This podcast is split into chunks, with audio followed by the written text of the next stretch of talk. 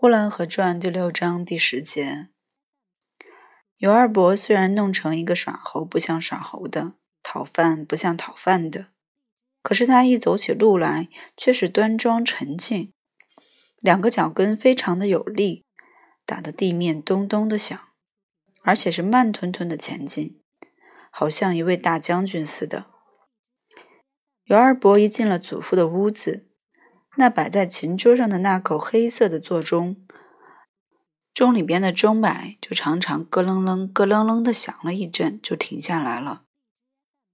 原来有二伯的脚步过于沉重了点，好像大石头似的打着地板，使地板上所有的东西一时都起了跳动。谢谢收听 FM 幺二六二二七三。